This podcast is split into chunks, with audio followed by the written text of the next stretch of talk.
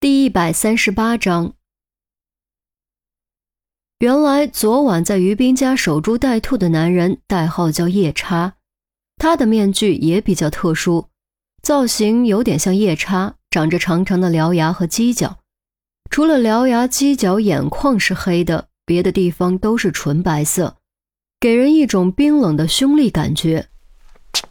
反正他的这只手也断了，就帮他卸了吧。黑弥撒语气是那么轻描淡写，仿佛说的只是剁个猪蹄子一样。断胳膊男人脸色惨变，连忙哀声求饶：“哎，不要啊！我知道错了，我真的知道错了，饶我这一次，饶我这一次。”黑弥撒却充耳不闻，转身就要走。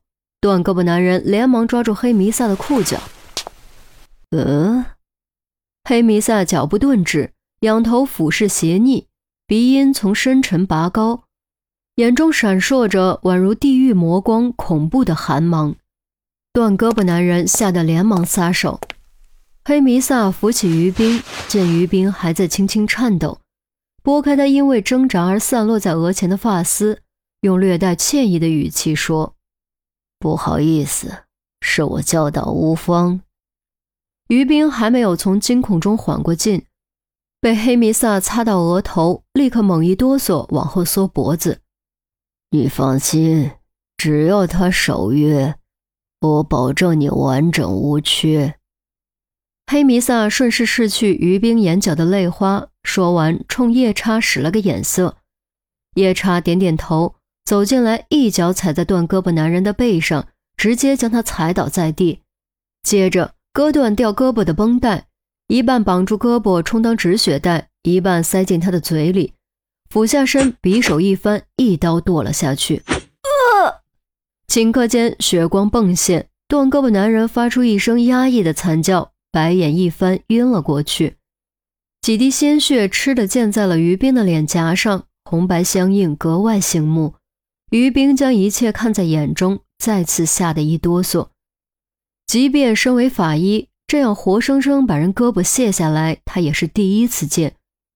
黑弥撒捏起还在滴血的断手，展示在于冰面前，道：“你看，我的确很重视承诺，所以也希望你能老实点别给我找麻烦。不然的话，我相信他还是很乐意和你二人世界的，明白吗？”说着。指了指已经昏迷的断胳膊男人，于冰缩脖子没有回答。明白了吗？黑弥撒凑近，黑十字面具几乎要贴在于冰脸上，于冰这才连连点头，完全不敢直视对方的眼睛。先是险些被玷污，接着又目睹了如此凶残的行为，他的内心承受能力已经接近极限。非常好，给你做个纪念。黑弥撒将断手放在于冰腿上，拍了拍他的脸，起身离开房间。夜叉也将昏死的断胳膊男人拖了出去，关好房门。房间重新恢复宁静，只剩地上一大滩鲜血，见证着刚刚发生的一切。于冰触电似的剧烈扭动，好不容易让断手从腿上滑了下去，但裤子还是被鲜血浸透了一大片。血腥味扑鼻，让他险些吐出来。直到这时，他才发现自己远不如自己所以为的那么坚强。面对真正的血腥和邪恶，他怕了。爸妈，我想回家。局长办公室，你真的已经想好了？看完视频，孔玉德踱步良久，用严肃的目光看着严峰。严峰正中颔首：“我意已决，有魄力，有担当，好样的。”孔玉德予以嘉许，却话锋一转：“不过，我们不能就这样直接让你冒险，必须制定一个完备的计划，以应对各种突发状况，最大保证你和于冰的安全。”陈红道：“所以我申请特警协助。”这是当然，但是还需要一个计划，否则我们太被动了。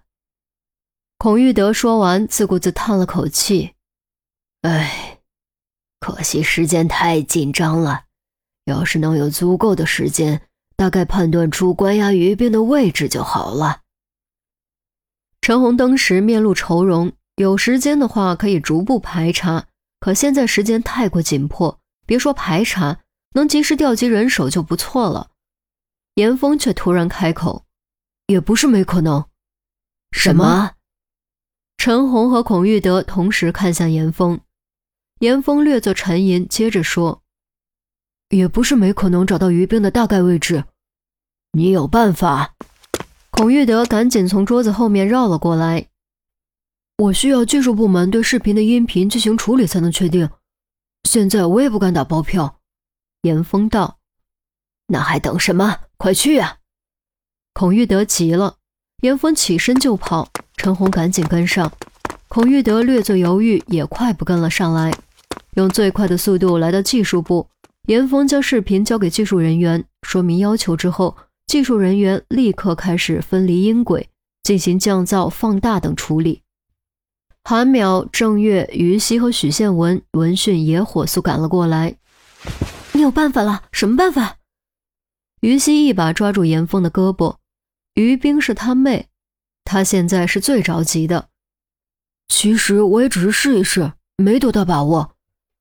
见这么多人都来了，都寄希望于自己身上，严峰感觉压力山大。要知道，他可是马上就要去送死的人。试一试也行啊，到底怎么事？快快快说快说！都别吵！陈红喝了一嗓子，他知道这种时候严峰压力有多大。严峰也不多解释。攥着双手，静静等待。他当然知道，如果方法失败，所有人都会失望。但事关生死，不是顾及面子的时候，哪怕只有一线生机，也必须尝试去抓住。也不知道等了多久，技术人员终于放下鼠标。好了，按你的要求完成了。严峰赶紧跑过来，放一遍音频，快！都安静。陈红做了个噤声的手势。众人纷纷闭嘴，屏住呼吸，尽可能不发出任何声音。房间中静悄悄的，黑弥撒低沉沙哑、带着电子合成音味道的声音响了起来，听起来特别不舒服。能把说话声调小吗？我要听背景音。严峰小声说：“稍等。”技术人员又捣鼓了几下，开始重新播放。这一次，黑弥撒的声音被直接剔除掉了。只剩下背景音，整个房间都是古怪的背景音在回荡。韩淼、正月面面相觑，完全听不出什么头绪。于西和陈红同样眉头紧锁，显然也是一点头绪都没有。